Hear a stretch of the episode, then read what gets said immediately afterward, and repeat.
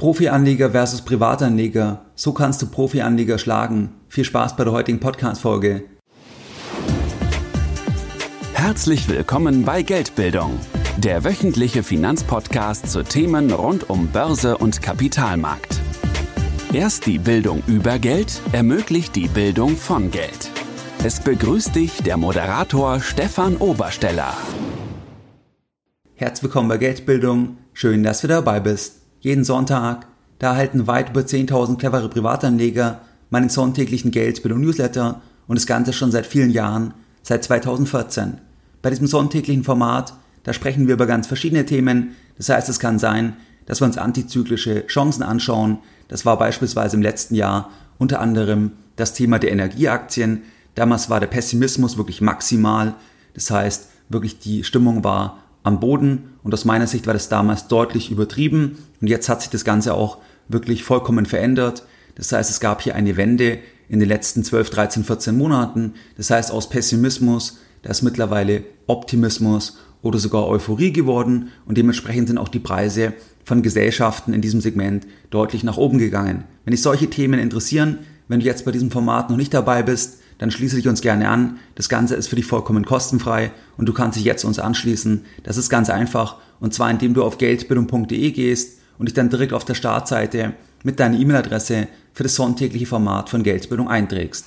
Das nächste Online-Seminar von Geldbildung, das findet statt am Samstag, den 29.01.2022 und zwar via Zoom. Wir starten da in den Tag um 9 Uhr und enden den Tag um 18.30 Uhr und an diesem Tag, da lernst du in komprimierter Form die Dinge, die du wissen musst, wenn du jetzt neues Kapital erfolgreich an der Börse investieren möchtest. Wenn du aktuell also Geld auf der Seite hast, zum Beispiel durch einen Immobilienverkauf, durch eine Abfindung oder weil du einfach Kapital gespart hast oder auch ähm, beispielsweise durch einen Firmenverkauf oder durch eine Erbschaftsschenkung, wenn du also eine Summe X auf der Seite hast und du sagst jetzt eigentlich kannst du dieses Kapital langfristig investieren für deine eigene Altersvorsorge, aber dir fehlt hier der klare Fahrplan, wie du wirklich Schritt für Schritt vorgehen kannst, dann kann ich dir diesen Tag wärmstens empfehlen und dann findest du weitere Informationen unter geldbildung.de slash Seminare.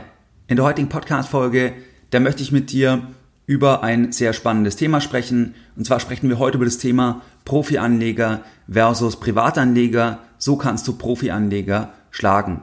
Profianleger, das sind Anleger wie zum Beispiel Investmentfonds, Stiftungsfonds oder auch Startfonds. Und diese Anleger, die verwalten in aller Regel Gelder Dritter. Der Verwalter des Kapitals ist also nicht der Eigentümer des Kapitals. Daraus ergeben sich Rechenschaftspflichten und häufig auch bestimmte Zusagen, in welchem Rahmen das Kapital investiert wird und weitere regulatorische Limitierungen. Welche Vorteile hast du jetzt als Privatanleger und was sind Möglichkeiten, was sind Ebenen, wie du die Chance hast, dass du auch Profianleger schlagen kannst. Ein Thema, das ist das Thema, dass du als Privatanleger, da bist du nicht an bestimmte regulatorische Vorgaben gebunden. Das möchte ich dir jetzt mal aufzeigen am Beispiel von dem Thema Delisting. Was ist ein Delisting? Ein Delisting, das ist das Gegenteil von einem Börsengang. Das heißt, bei einem Börsengang, da wirbt ja eine Gesellschaft um neue Investoren. Bei einem Delisting, da sagt eine börsennotierte Gesellschaft, dass sie jetzt hier die Börsennotierung nicht mehr benötigt, weil sie beispielsweise keinen weiteren Kapitalbedarf haben, weil sie einfach operativ genug Geld verdienen, weil sie in Zukunft die ganzen Publizitätspflichten nicht mehr haben möchten, die verbunden sind mit einer regulären Börsennotierung. Das heißt, da gibt es dann verschiedene Gründe. Ein Delisting, das ist also der Rückzug von der Börse. Welche Chancen ergeben sich dort? Und da möchte ich zwei konkrete Beispiele machen, die ich selbst im letzten Jahr gemacht hatte und die ich auch bei mir im IC von Geldbildung, im Inner Circle von Geldbildung besprochen hatte. Da findest du unter geldbildung-inner-circle.de auch weitere Informationen. Bei einem Delisting ist es jetzt so, dass offene Investmentfonds, die dürfen nicht mehr weiter beteiligt sein, weil bei einem Delisting, da verlässt ja die Gesellschaft den regulären Markt und dann darf einfach ein offener Investmentfonds nicht mehr weiter beteiligt sein. Und hier ist es jetzt so, dass auf der anderen Seite es ja sein kann, dass die Aktie, dass das Geschäftsmodell weiterhin hochattraktiv ist. Das heißt, es könnte ja auch andere Gründe noch geben, warum eine Gesellschaft die Börsennotierung verlässt, weil zum Beispiel der Hauptaktionär sagt, okay, wir verdienen jetzt so viel Geld, wir brauchen tatsächlich gar kein weiteres Kapital mehr über die Börse und eigentlich möchte ich auch vielleicht meine Anteile erhöhen. Das heißt, ich nutze jetzt auch das ganze Thema aus von dem Delisting, dass ich einfach meinen Einfluss vergrößere und dass mir dann mehr von den Umsätzen, mehr von den Gewinnen der Gesellschaft gehört. Das heißt, ich möchte vielleicht, also so der Großaktionär möglicherweise, ich möchte das jetzt nicht mehr mit so vielen Aktionären teilen, den großen Unternehmenserfolg. Und wenn du jetzt als Privatanleger das siehst, dass du sagst, dass die Gesellschaft weiterhin hochinteressant ist, dass der Wert weit über dem Delisting-Preis liegt, dann ist ja die Frage, warum solltest du dann verkaufen? Kann es dann nicht sogar eine Chance sein, dass du dann erst einsteigst bzw. zukaufst, weil du einfach viel mehr Wert siehst und vor allem dann, wenn du als cleverer Geldbilder weißt, dass in aller Regel eine Aktie auch nach einem Delisting weiter gehandelt wird und zwar im Freiverkehr der Börse Hamburg und es gibt auch noch andere Möglichkeiten, aber in der Regel auch immer über die Börse Hamburg. Das heißt, du hast hier dann auch noch die Möglichkeit, in Zukunft die Aktie zu verkaufen, aber es gibt einfach hier nicht mehr den Handel im regulierten Markt. Da möchte ich jetzt mal zwei Beispiele mit dir machen. Und zwar einmal das Thema im letzten Jahr Rocket Internet und dann um den Jahreswechsel herum die Centrotech. Bei Rocket Internet, da war es so, dass die im letzten Jahr verkündet haben, dass sie ein Delisting machen wollen. Und zwar haben sie die Frankfurter Wertpapierbörse verlassen, und zwar mit Ablauf des 30. Oktober 2020. Bei Rocket Internet, da war es so, dass sie vor einigen Jahren an die Börse gegangen sind und das zu einem Preis, der weit oberhalb von dem Delisting-Preis dann lag, der im letzten Jahr bezahlt wurde. Bei dem Delisting ist noch wichtig zu wissen, dass sich hier dieser Delisting-Erwerbspreis, also der angeboten wird, der richtet sich nicht nach der Firmenbewertung, sondern einfach, das ist ein mechanischer Durchschnittskurs, zumindest der gesetzliche Mindestpreis. Das heißt, es ist natürlich auch eine Möglichkeit, wie ein Großaktionär ein Zeitfenster ganz gut nutzen kann, wenn eine Aktie zum Beispiel nicht so gut gelaufen ist, weil zum Beispiel in den letzten Monaten einfach eine schwache Marktphase war, wie es ja auch im letzten Jahr dann der Fall ist mit dem, der Fall war mit dem Crash im März. Das heißt, da gibt es dann auch diese Variante, dass eben günstig jemand seine Anteile vergrößern kann. Und bei Rocket Internet, da lag dann der Delisting-Preis bei 18,57 Euro und am Ende habe ich es dann zum Beispiel genau andersrum gemacht. Das heißt, die offenen Investmentfonds, die mussten verkaufen. Und auch einige Privatanleger, die keine notwendige Geldbildung hatten, die hatten dann auch verkauft, weil sie Angst hatten, dass sie dann nie wieder verkaufen können. Man muss auch sagen, es gibt keine Garantie, dass die Aktie weiter gehandelt wird, aber es ist in aller Regel so, gerade auch bei einer großen Gesellschaft wie Rocket Internet, dass es auch in Zukunft, wie gesagt, einen Handel gibt. Das ist dann in der Regel über die Börse Hamburg. Das heißt also, ich habe das dann eher als Chance gesehen, weil der Wert war viel größer und ich auch eher die Investmenthypothese hatte, dass auch, ich sag mal, die, die das angestrebt haben, dieses Delisting, dass die hier auch die Möglichkeit gesehen haben, dann ihre Anteile zu erhöhen zu einem günstigen Preis und habe dann also komplett antizyklisch agiert und das als Chance genutzt und bin dann erst eingestiegen im Rahmen von dem Delisting, weil das Delisting, bis es dann vollzogen war, das ist dann wie ein Rucksack, wo Blei im Rucksack ist. Das heißt, es lastet dann auf der Aktie, weil es lastet darauf, dass es hier diesen Preis gibt, dass dann die Unsicherheit im Markt herrscht, wie wird der weitere Handel sein, obwohl es wie gesagt in der Regel immer einen weiteren Handel in irgendeiner Form dann, dann geben wird und einige Anleger, offene Investmentfonds, müssen verkaufen. Das heißt, es kann dann auch ein Zeitfenster der Chance sein, ein Zeitfenster dann zu kaufen, wenn der Wert eben stimmt. Das ist natürlich die Voraussetzung. Und im Fall von Rocket Internet war es so, dass einfach die Beteiligungen, dass die, wenn man sich dann diesen sogenannten NAV ausrechnet, je Aktie, dass der einfach weit über dem Delisting-Preis lag. Und bei dem Delisting ist es aber eben so, dass es halt mechanisch sich ergibt, der Preis, und dass es sich nicht an der Firmenbewertung orientiert wie bei einem Squeeze-Out. Das heißt also, ich hatte das als Chance genutzt und heute ist es so, dass die Aktie bei 28 Euro notiert und dann nach dem Delisting, also nach dem 30. Oktober 2020, da gab es dann auch noch Meldungen, dass dann auch andere Investoren dann die Chance ergriffen haben. Das waren dann eher so aktivistische Investoren. Aber jetzt im Falle von Profi-Anlegern in der Form von offenen Investmentfonds, da ist einfach die Regulatorik, die sie zwingt zu verkaufen Und der Privatanleger, wenn er die notwendige Geldbildung hat und wenn er beurteilen kann, ob der Wert da ist, der kann dann das sogar als, als Chance begreifen. Das gleiche auch bei Centrotech. Da war es so, dass das Delisting-Angebot, das lag zum Zeitpunkt, wo das Angebot abgegeben wurde, das lag deutlich unter dem Aktienpreis. Weil wie gesagt, das Delisting-Angebot orientiert sich nicht an dem Firmenwert, sondern ist einfach, zumindest der Mindestpreis, der gesetzliche Mindestpreis, das ist einfach ein Durchschnittskurs der jüngeren Vergangenheit. Und was ist dann passiert? Die Gesellschaft sagt, wir machen das Delisting. Das ist der Preis. Dann fällt die Aktie sofort auf den Delisting-Preis, weil ja alle erstmal Angst haben, jetzt kommen sie ja von der Börse. Jetzt sind sie ja dann bald so gesehen weg vom Fenster. Aber das kann ja eine riesige Chance sein. Weil wenn man sich anschaut, warum machen die das? Vielleicht eben, weil hier die Anteile erhöht werden sollen. Es gibt in der Regel den weiteren Handel über die Börse Hamburg. Das heißt, es kann eigentlich auch eine Chance sein. Und auch dort hatte ich das dann als Chance gesehen und bin dann, bin dann reingegangen. Und es war um den Jahreswechsel 2020, 2021. Das heißt, das Delisting bei Centrotech, das war dann zum 12. Januar 2021. Und auch die Aktie wird heute weiter über den Freiverkehr gehandelt. Natürlich mit geringeren Volumina und auch mit geringeren Publizitätspflichten. Das heißt, die sind dann da sehr, sehr zurückhaltend, weil sie einfach ja nicht mehr im regulierten Markt dann gehandelt sind. Aber das jetzt mal als ein Beispiel, also Punkt eins, dass du als Privatanleger auch Vorteile hast. Zum Beispiel, dass du nicht an bestimmte regulatorische Vorgaben gebunden bist, was wir jetzt am Beispiel von dem Thema Delisting besprochen haben. Dann der zweite Vorteil, den du als Privatanleger hast, das ist das Thema, dass die Größe bei handelbaren Wertpapieren, das heißt, wie viel Geld hat jemand, wie viel Kapital kann jemand investieren, das ist bei handelbaren Wertpapieren, das ist nicht zwingend ein Vorteil.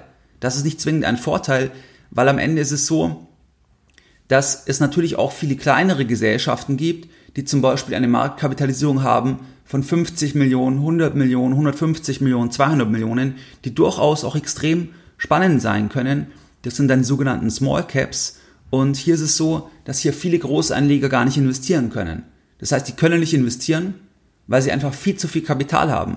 Das macht dann für die überhaupt gar keinen Sinn, dort zu investieren. Weil wenn ein Großanleger 2000 Millionen hat, die er investieren kann, dann macht es wenig Sinn, dass der in eine Aktie investiert, die eine Marktkapitalisierung hat von 50 Millionen, weil dann ist die Position, die der Anleger dort aufbauen kann, die ist vollkommen irrelevant in Relation zu seinem gesamten Portfolio und er kann das auch nur ganz langsam aufbauen.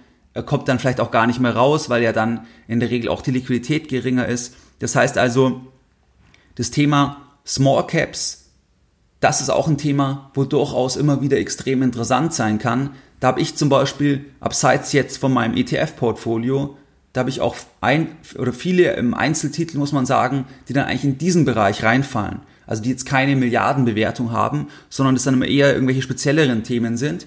Und diese Themen könnte ein Anleger, der jetzt 2000 Millionen zum Beispiel anlegt, solche Themen könnte der Anleger gar nicht machen. Und das gleiche auch bei Anleihen. Das heißt, der Anleihenmarkt ist ja extrem schwierig, weil die Zinsen im Keller sind. Das Ganze dreht jetzt ein bisschen, dass die amerikanische Notenbank ja versucht, zumindest mal die Anleihenkäufe zu reduzieren. An die Zinsen wollen sie erstmal kurzfristig noch nicht dran, aber der Markt, der reagiert ja auch schon einfach bei den Anleihenrenditen. Das heißt, dass man dort sieht, okay, die gehen auch nach oben und die Rendite ist also bei großen Gesellschaften, bei Anleihen extrem niedrig. Das heißt, du kannst heute nicht sagen, wie zum Beispiel 2010, 2011, 2012, da konnte man wunderbar einfach zum Beispiel eine Anleihe von BMW kaufen oder von irgendeinem anderen Industriekonzern. Da konnte man gutes Geld noch verdienen, weil einfach die Zinsen viel höher waren. Und heute ist es so, dass einfach erstklassige Anleihen, dass die einfach, also zum Beispiel die einfach ähm, von hochkapitalisierten Unternehmen, dass dort einfach die Renditen dann bei 0, irgendwas sind, auch wenn die, die Anleihe noch zwei, drei Jahre läuft. Das heißt, du musst dort auch auf Spezialthemen ausweichen. Und es gibt durchaus immer wieder auch kleinere Anleihen, die dann extrem interessant sein können. Das heißt, weil es dort spezielle Investment Cases gibt. Zum Beispiel, dass es einen sehr starken Gesellschafter gibt, dass der Gesellschafter, also die Aktionäre, die sind ja erstmal nachrangig gegenüber den Gläubigern, wenn du in die Anleihen investierst. Also einfach, das muss man sich dann anschauen. Aber ich habe zum Beispiel als Teil, was ich normal auf dem Tagesgeld parke, habe ich immer auch hier dann Geld in verschiedenen Anleihen und diese Anleihen, die bringen mir auch mehrere Prozent.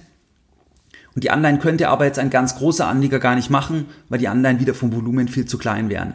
Und da hat Warren Buffett mal gesagt, what is easy with millions struggles with billions. Das heißt, was ist einfach mit Millionen, das ist schwierig mit Milliarden. Und du kannst es auch übersetzen, was ist einfach mit Zehntausenden, was ist einfach mit Hunderttausenden oder was ist einfach mit 1, 2, 3 Millionen. Das, das ist einfach, aber es ist dann schwierig mit noch viel größeren ähm, Zahlen. Und da hat er oft darüber geschrieben, dass er Angst hat, also Warren Buffett, wenn sie größer werden, dass sie einfach dann gar nicht mehr die Rendite bringen können. Das heißt, Größe ist bei handelbaren Wertpapieren kein Renditevorteil. Das ist kein Renditevorteil, sondern es kann sogar ein Rendite-Nachteil sein. Das heißt, auch das kann hier ein Thema sein, dass du bestimmte spezielle Investment Cases hast bei kleineren Anleihen, kleineren Aktiengesellschaften und die kann ein großer Anleger gar nicht machen. Gleichzeitig könnte man auch sagen, dass die Aufmerksamkeit, der Research, der ist natürlich bei kleineren Gesellschaften, der ist natürlich viel geringer. Das heißt, bei einer Apple-Aktie, da ist die Markteffizienz sicherlich am Anschlag. Da ist die Markteffizienz am Anschlag, also am oberen Ende von der Skala, weil natürlich diese Aktie von ganz vielen gecovert wird, von vielen Großanlegern, vielen Kleinanlegern. Also da ist einfach die ganze Aufmerksamkeit. Aber gleichzeitig bei kleineren Gesellschaften kann man auch die Hypothese aufstellen, dass dort einfach der Research geringer ist, weil es zum Beispiel teilweise auch gar keine Analysten gibt, die dann die Aktien covern, die dann Berichte darüber im abgeben, dass dann auch eher Markteffizienzen nicht vorhanden sind, also dass es eher ineffizient sein kann, dass du zum Beispiel, wenn du das Geschäftsmodell genau verstehst, dass du dort eigentlich auch einen Vorteil dann, dann ähm, erkennen kannst. Und das ist also mal der zweite Punkt zum Thema, was auch ein Vorteil sein kann für dich als Privatanleger. Dann der dritte Vorteil, dass das Thema, dass Profianleger, dass die auch ein Karriererisiko haben, das ihre Entscheidungen mit beeinflusst. Das heißt, ein Profianleger, der verwaltet ja in aller Regel das Geld Dritter. Und er ist ja auch nicht ganz selten auch einfach angestellt tätig. Das heißt, er hat auch ein gewisses Karriererisiko, weil er auch eine Innensicht so gesehen hat. Das heißt, er ist jetzt als Fondsmanager tätig, aber er hat ja auch eine Innensicht auf seinen, auf seinen eigenen, auf seinen eigenen Weg, seine eigene berufliche ähm, Karriere. Und Karriere hat immer auch etwas mit Branchenkonventionen zu tun. Ich meine, das sehen wir ja schon zum Beispiel bei der Kleidung. Also in bestimmten Branchen ist halt eine bestimmte Kleidung zum Beispiel erforderlich oder das ist einfach halt die Konvention, dass man sich so kleidet, gegebenenfalls so verhält, gegebenenfalls so spricht. Das ist einfach eine Konvention. Und das Gleiche hast du dann auch zum Beispiel im Investmentbereich. Was gilt als investierbar innerhalb der Branche? Das heißt, was sind Assets, die werden gar nicht anerkannt, die werden, die sind verschrien. Was gilt als ähm, nicht investierbar und was gilt aber als investierbar? Und da hatten wir einfach in der Vergangenheit immer wieder Beispiele, wo das dann auch gedreht hat. Das heißt, dass etwas als investierbar, also als nicht investierbar galt und irgendwann hat sich das dann verändert. Ein Beispiel ist zum Beispiel das Thema der Junk Bonds. Heute sagt man eher High Yield Anleihen, aber damals im Entstehen Junk Bonds. Das heißt einfach Anleihen von, vorsichtig formuliert, schlechteren Gesellschaften oder man könnte auch sagen Anleihen von Gesellschaften mit einer schwachen Kapitalstruktur. Die könnte man dann als Junk Bond bezeichnen. Und hier ist der König der Junk Bonds, das ist Howard Marks. Über ihn habe ich schon öfters gesprochen, weil er auch legendäre Memos schreibt. Da hatten wir auch schon immer mal wieder welche besprochen. Und er ist da eigentlich reingekommen in dieses Segment in den 70er Jahren. Und dort war es so, dass Junk Bonds, dass dort es so angesehen wurde von Investmentgesellschaften, von den meisten Investmentgesellschaften. Es gibt natürlich immer auch Ausnahmen, aber ich rede einfach von der Mehrheitsmeinung, vom Konsens, von dem, von dem jeweiligen Narrativ. Aber damals war es so, so hat er geschrieben, dass Ende der 70er Jahre, dass da Investmentfirmen gesagt haben, dass Junkbonds, das ist zu riskant, die zu besitzen. Also das ist einfach generell zu riskant, die zu besitzen. Also kein Preis ist der richtige, die darf man nicht besitzen, ist einfach zu riskant. Zu was hat das geführt? Das hat dazu geführt, dass das ja auch reflektiert wird im Preis. Das heißt, dass das ein Asset ist, was die meisten Investmentfirmen nicht mal mit der Kneifzange anfangen, an, äh, anfassen. Dementsprechend ist natürlich der Preis auch entsprechend ähm, niedrig. Und wenn jemand eine andere Sichtweise entwickelt, dann kann sich daraus natürlich auch eine große ähm, Chance ergeben.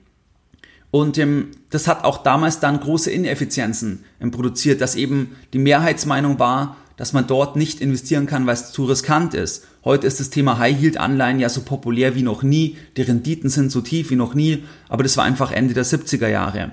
Und dann in den 80er Jahren, da ist er dann auch reingegangen in das Thema, dass man ja auch Anleihen kaufen kann von insolventen Firmen, also Junkbonds, Firmen mit schlechter Kapitalstruktur, Firmen mit extrem schlechter Bonität und dann noch Anleihen oder Schulden von Firmen, die in der Pleite sind, die, also die, die schon insolvent sind, auf Englisch dann Distressed Debt. Das heißt, dass man ja auch dort sich fokussieren kann. Weil auch das kann ja ein Investment sein. Das kommt ja auf den Preis drauf an. Das heißt, der Preis ist ja das Entscheidende. Aber das Narrativ, dass etwas so schlecht ist, dass kein Preis es rechtfertigt, dort zu investieren, das haben sie halt als falsch erkannt und haben dann im Endeffekt in den 80ern da auch angefangen, in Distressed Debt zu investieren und hatten dort dann auch, auch großen Erfolg. Und damals war die Wahrnehmung, dass das eben auch überhaupt nicht sinnvoll ist, dort zu investieren. Also um Gottes Willen, man kauft jetzt hier Anleihen von insolventen Firmen. Ja, was macht ihr denn? Das ist ja Wahnsinn. Aber es kommt ja am Ende auf den Preis drauf an. Und wenn die Leute sagen, das ist so schlimm, das ist so schlecht, das macht man nicht, dann kann sich daraus eine große Ineffizienz ergeben. Das gleiche siehst du auch bei Immobilien beispielsweise. Da kann ich auch empfehlen, einfach mal, wenn man sich da interessiert, damit zu beschäftigen. Ähm, da ist auch Sam Zell sehr, sehr interessant. Er ist ein Immobilientycoon aus den USA, der aber auch in anderen Bereichen unterwegs ist. Das heißt, er ist auch in Energiegesellschaften stark unterwegs.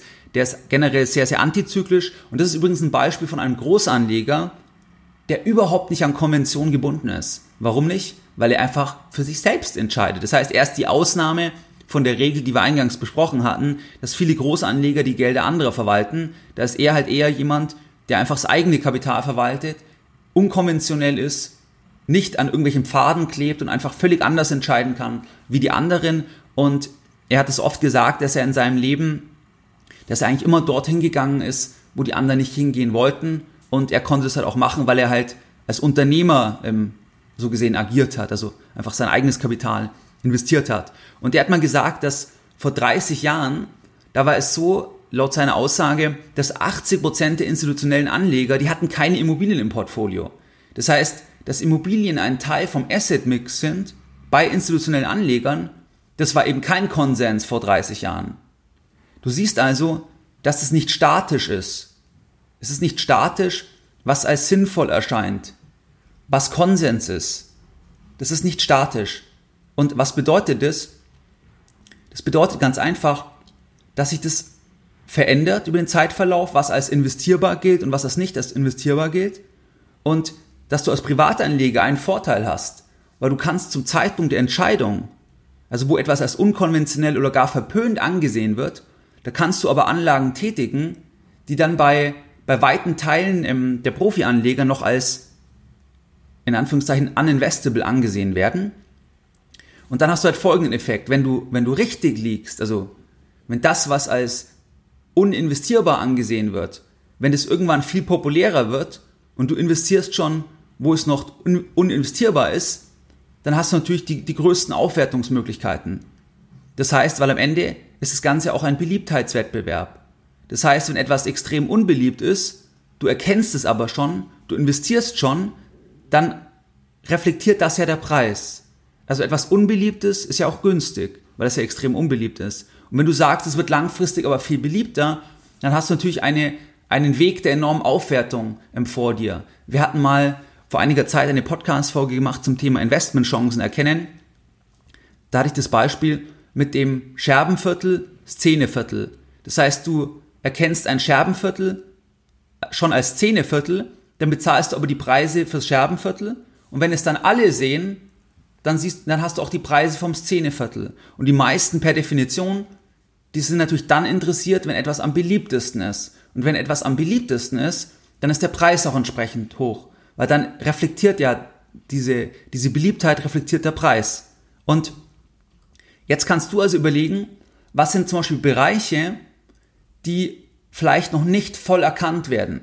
Zum Beispiel sehen wir das jetzt bei bei digitalen Assets, da war das zum Beispiel meine persönliche Hypothese seit einigen Jahren, dass es einfach populärer wird, auch bei Großanlegern. Und da hatten wir dann das Thema mit dem Karriererisiko gesehen. Im letzten Jahr, da war dann die Wende. Die Wende war, die war dann eigentlich Paul Tudor Jones, könnte man sagen. Das ist ein sehr bekannter Hedgefondsmanager, der sich hier dann offen bekannt hatte, das war so im April 2020 circa, dass er auch Bitcoin als sinnvoll erachtet in der Phase der Great Monetary Inflation. Und dann kamen weitere Großanleger, Hedgefondsmanager, wo viele draufschauen, Stanley Druckenmiller, Ray Dalio hatte dann auch seine Meinung verändert und weitere. Und das nimmt natürlich anderen wiederum das Karriererisiko, weil etwas, was als verpönt gilt, das heißt jetzt konkret Bitcoin, das ist was nur für Kriminelle. Das ist nur was für Kriminelle, Finger weg. Dass dann plötzlich eben andere, die als Vorbild gesehen werden, Paul Tudor Jones, den Stempel draufgeben, dass dann weitere folgen, weil sie dann auch kein Karriererisiko mehr haben, beziehungsweise das Karriererisiko geringer ist. Und dann können sie auch sagen, ja, wir können ja dort dann 1% investieren oder 2% oder 3%. Und das ist natürlich dann die Phase der Aufwertung.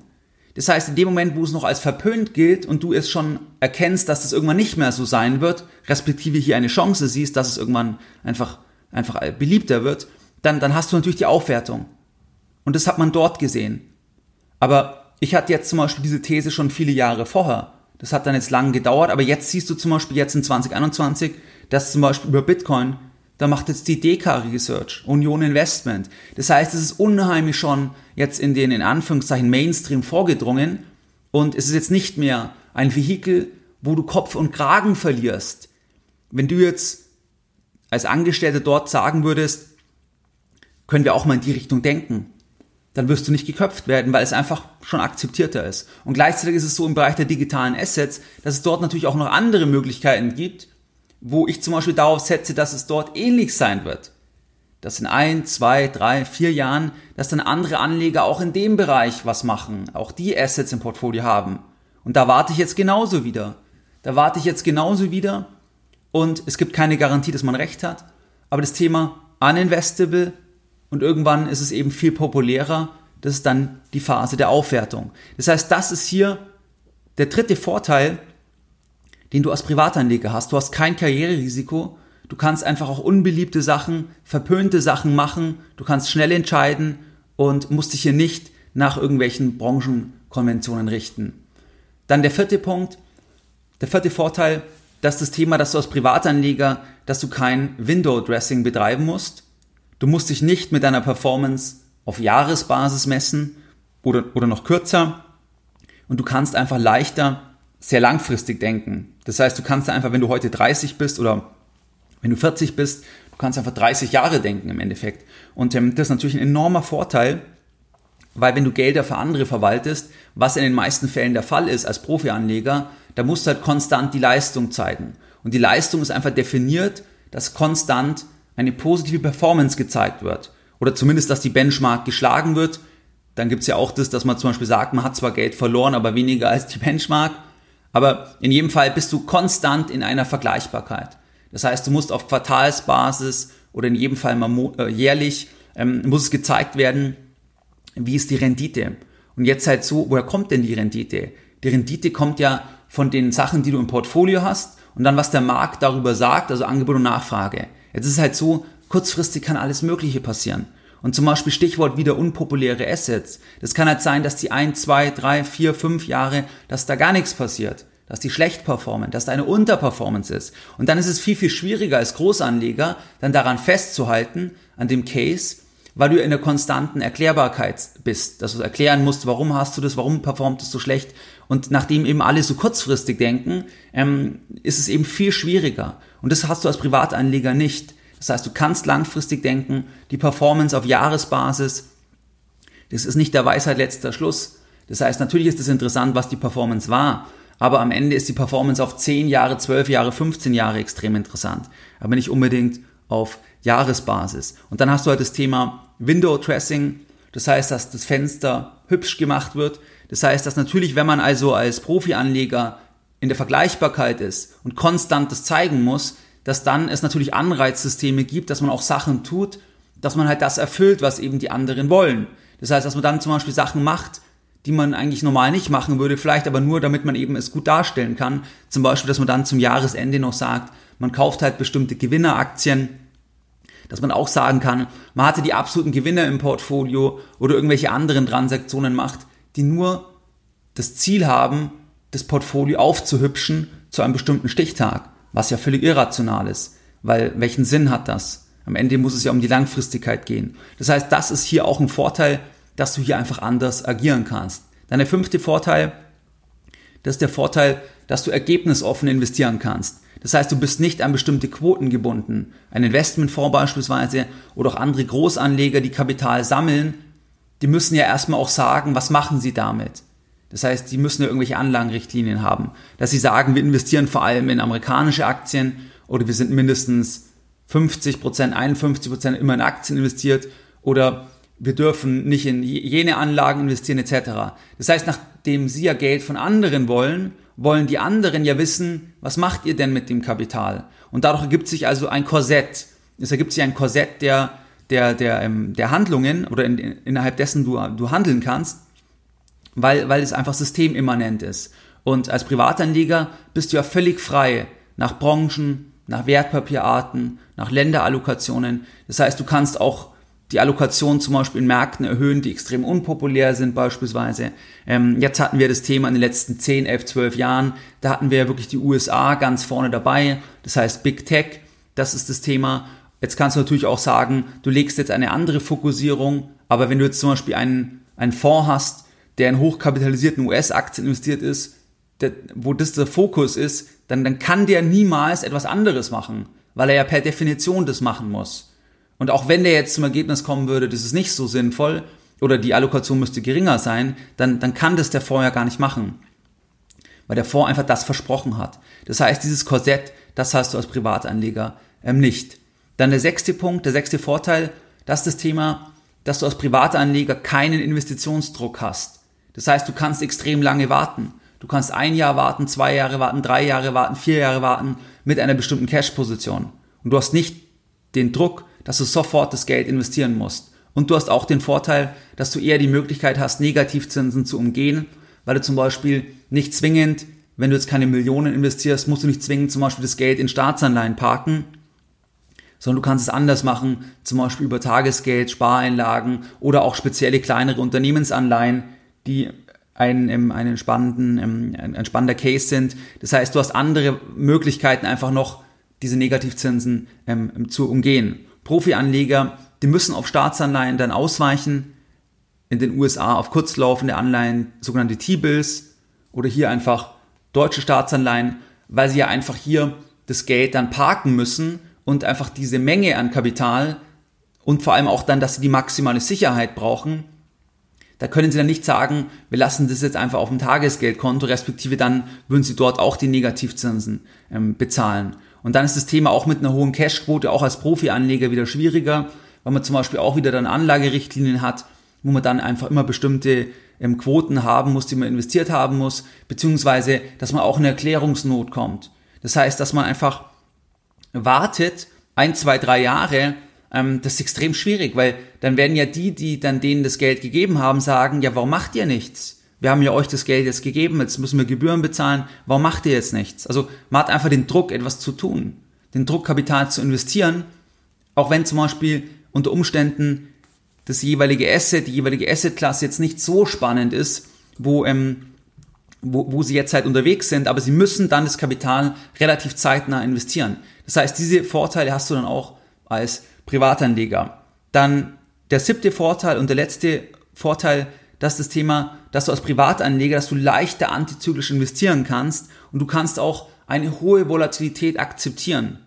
Das heißt, wenn du Gelder Dritter verwaltest, dann ist es schwieriger, dass man in, Maxi in, in Zeiten maximaler Unsicherheit, dass man dort aggressiv zukauft, weil man ja auch nicht weiß, wo unten ist.